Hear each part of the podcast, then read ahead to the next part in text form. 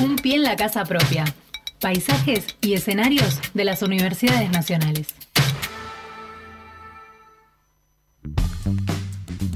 Muy bien, es la hora 11 y 31 minutos. Hemos hablado muchísimo desde la semana pasada hasta hoy de este eh, el honoris causa que dieron en la Universidad Nacional de Río Negro a la doctora Cristina Fernández de Kirchner, eh, del mensaje que nos dejó a los argentinos. Pero qué mejor, Axel, si este, lo hablamos directamente eh, con este, el rector de esa casa de altos estudios, que estuvo al lado, que estuvo al lado de ella. justamente en la exposición de ella. Rector, buenos días, ¿cómo le va? Muy buenos días, ¿cómo andan? Muy bien, Fernando Pearson es mi nombre, estoy con Axel Govetnik y bueno, la primera la primera pregunta cae de madura y es este que nos cuente cómo surge la idea y, cómo fueron trabajando esto de este nombrar este doctor este honoris causa a Cristina Fernández. Mira, esto pasó ya hace un tiempo, incluso antes de la pandemia, digamos que nosotros discutimos y debatimos a partir de una iniciativa del entonces rector Juan Carlos del Bello, darle la titulación de máxima que tiene una universidad, que es el doctor honoris causa, a, Cristina por distintas razones, digamos, entre ellas la más importante es por lo que ella ha contribuido al desarrollo del sistema universitario, creando más de 16 universidades en el periodo del 2007-2015 que ella fue presidenta, pero al mismo tiempo por que fue la primera ley que de creación de universidad que ella firma en su gestión es la creación de nuestra universidad. Ah, qué buen dato ese. ¿La primera? La primera porque ella asumió el 2000, el 10 de diciembre del 2007 y ella firma nuestra creación el 19 de diciembre del 2007. Ah. Ah, es, un excelente motivo, claro, claro. Era su, suficiente motivo, pero al mismo tiempo, al año siguiente, porque ahí ya terminaba el año, vino ella a Viedma a poner en funcionamiento nuestra universidad, así que más después lo dotó del presupuesto y de la infraestructura necesaria como para que nosotros podamos avanzar y consolidarnos como universidad en la región. Así que eso ya era motivo suficiente, más todo el, resto del reconocimiento, que de público conocimiento, una figura política tan importante y la envergadura de, la vicepresidenta, digamos, eh, creo que, que, realmente se lo destaca como figura, como para ser, digamos, eh, reconocida con esta titulación. Eh, rector, buen día. Axel Govendi lo saluda. ¿qué tal? Eh, quería preguntarle, usted que fue testigo casi exclusivo porque estaba a su derecha de, Cristina, ¿cuál fue la apreciación de, de, cómo las palabras de Cristina, de todo el mensaje que dio, cómo fue la recepción que tuvo en ese recinto? Mirá que la, recepción fue muy buena, la gente quedó muy contenta, muy emocionada incluso, porque para nosotros era un hecho histórico por varias razones, digamos, ¿no? Es decir, eh, estaba en juego un montón de cuestiones contextuales, como por ejemplo que ese discurso se dio al día siguiente, digamos, de que se dieron a conocer lo que ella llamó, entre comillas, fundamentos de, la sentencia, eh, también estaba al día siguiente todo un acto que se estaba organizando precisamente ahí donde están ustedes en Avellaneda, eh, no, eh, así que bueno, eh, lo, cierto es que también estaba esa expectativa de si iba a decir algo acerca o no de su candidatura, eso generó otros tipos de inquietudes también, pero de todo modo, digamos, más allá de que para nosotros era un acto académico y un orgullo poder entregarle la titulación por todo lo que hizo por nuestra universidad, digamos, ella estaba, se la veía con muy buen semblante, muy contenta de estar, muy, muy receptivo tuvo la gente, ella después al final me manifestó, digamos, que, que le encantó haber estado, que sintió el aprecio y el calor de la gente, digamos, eh, que, que, estaba dentro del recinto. Eh, así que, bueno, la verdad que, y, la clase, como, como suele acostumbrarnos ella, digamos, la verdad que fue muy lúcida en toda su presentación y estuvo muy buena, la verdad.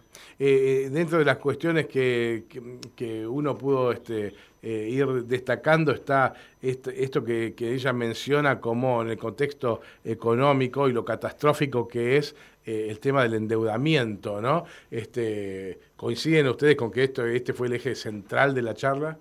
Sí, creo que, a ver, el, hay tres cuestiones que para mí quedaron como muy fuertes, muy significativo, ¿no? Uno es la, cuestión, digamos, de cómo se construye una eh, poder para poder gobernar efectivamente, la hegemonía democrática o el consenso, que es uno de los ejes del análisis. Después, la economía biomonetaria y la consecuencia lapidaria que tiene para los países como los nuestros, digamos, la presencia y las políticas recomendadas por el Fondo Monetario Internacional, pero al mismo tiempo, también en ese, en ese tema, digamos, lo que significó el acuerdo con el fondo y que ella entiende que debe ser revisado precisamente por la consecuencia negativa que tiene ahora y que tendrá en el futuro también en, la economía de nuestro país.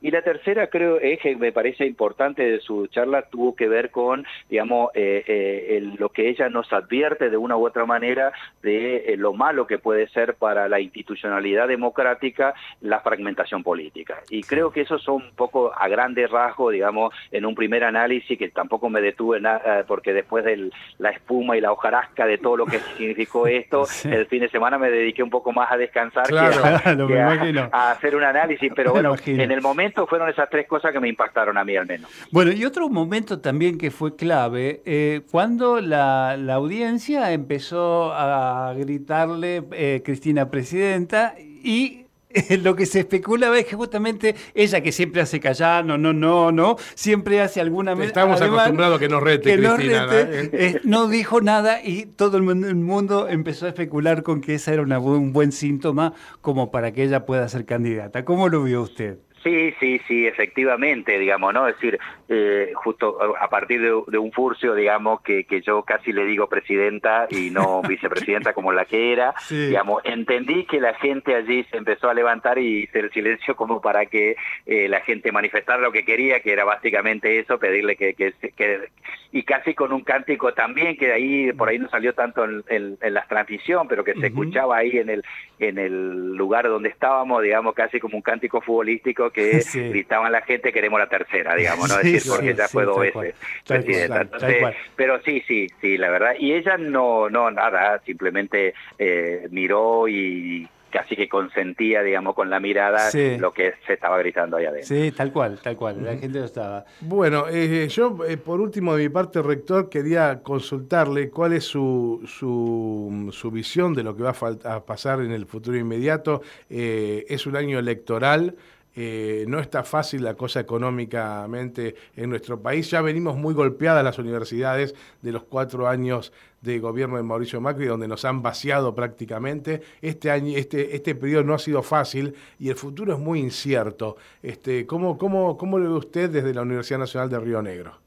La verdad que sí, como, como lo describiste vos, digamos, ¿no? El, el, el, futuro es muy incierto y ojalá realmente gane un gobierno popular, un gobierno que apuesta por el sistema eh, universitario y bueno, por el sistema democrático también, porque la verdad que se, se, pone en tela de juicio también la democracia justo en este año que estamos conmemorando 40 años del retorno de la democracia, que, que nos parece que, que se está debilitando porque, bueno, ella misma dijo, se rompió el pacto eh, democrático un primero de septiembre y ella odiaba ser la protagonista de ese de, ese, esa ruptura del pacto, del pacto que fue el momento en que la bala no salió de última, ¿no? Es decir, de, intentar matar a un opositor o a una figura política. Así que bueno, la verdad que para nosotros sería catastrófico nuevamente, digamos, que eh, digamos se, se, se votara por, por, por, por digamos, gestiones políticas que eh, desatiendan la universidad, desatiendan la educación, desatiendan el presupuesto universitario, que la verdad que no la pasamos del todo bien, digamos, se ha hecho también un intento tan, bien durante este gobierno de no darnos un presupuesto y tener que gestionar sin presupuesto mm. en el campo de la gestión pública es difícil. Eh, sin embargo, digamos, lo pudimos sacar a flote de alguna manera. Entre todas las universidades padecimos la misma circunstancia. Pero bueno, eh, eh, como bien dijiste vos, la economía del país está difícil. a veces es legítima la bronca que tiene la gente, digamos, cotidianamente, porque, digamos, se te puede hablar de la macroeconomía, pero cuando uno abre la ladera y no tiene nada para comer, es difícil que podamos convencer a veces gente de, que la está pasando mal, digamos. Pero bueno, hay que redoblar esfuerzos para que eso pueda ocurrir. Tal cual. Eh, rector, lo saco un poco de la cuestión más política y lo meto ya en lo institucional. Eh, hoy, por ejemplo, bueno, varias universidades eh, comenzaron el ciclo lectivo. No sé si es el caso de Río Negro, pero ¿cómo, ¿cómo viene el año en perspectivas institucionales? En perspectiva institucional, digamos, la verdad que viene bien, viene bien porque nosotros, eh, digamos, en estos 13 años que estamos ya funcionando como eh, dictado de carrera propiamente dicho, porque en 2008 lo que hicimos fue poner en marcha los proyectos institucionales y, mm. hacer las primeras ofertas académicas, eh, venimos creciendo todos los años, tenemos alrededor de 15.000 estudiantes más o menos distribuidos a lo largo de la provincia, que eso también para nosotros es importante porque nuestra universidad es, no es es sencillo de, administrar porque la distancia que hay entre Viedma, que es la capital de la provincia, y Bariloche, que es la ciudad más importante de la provincia, son mil kilómetros.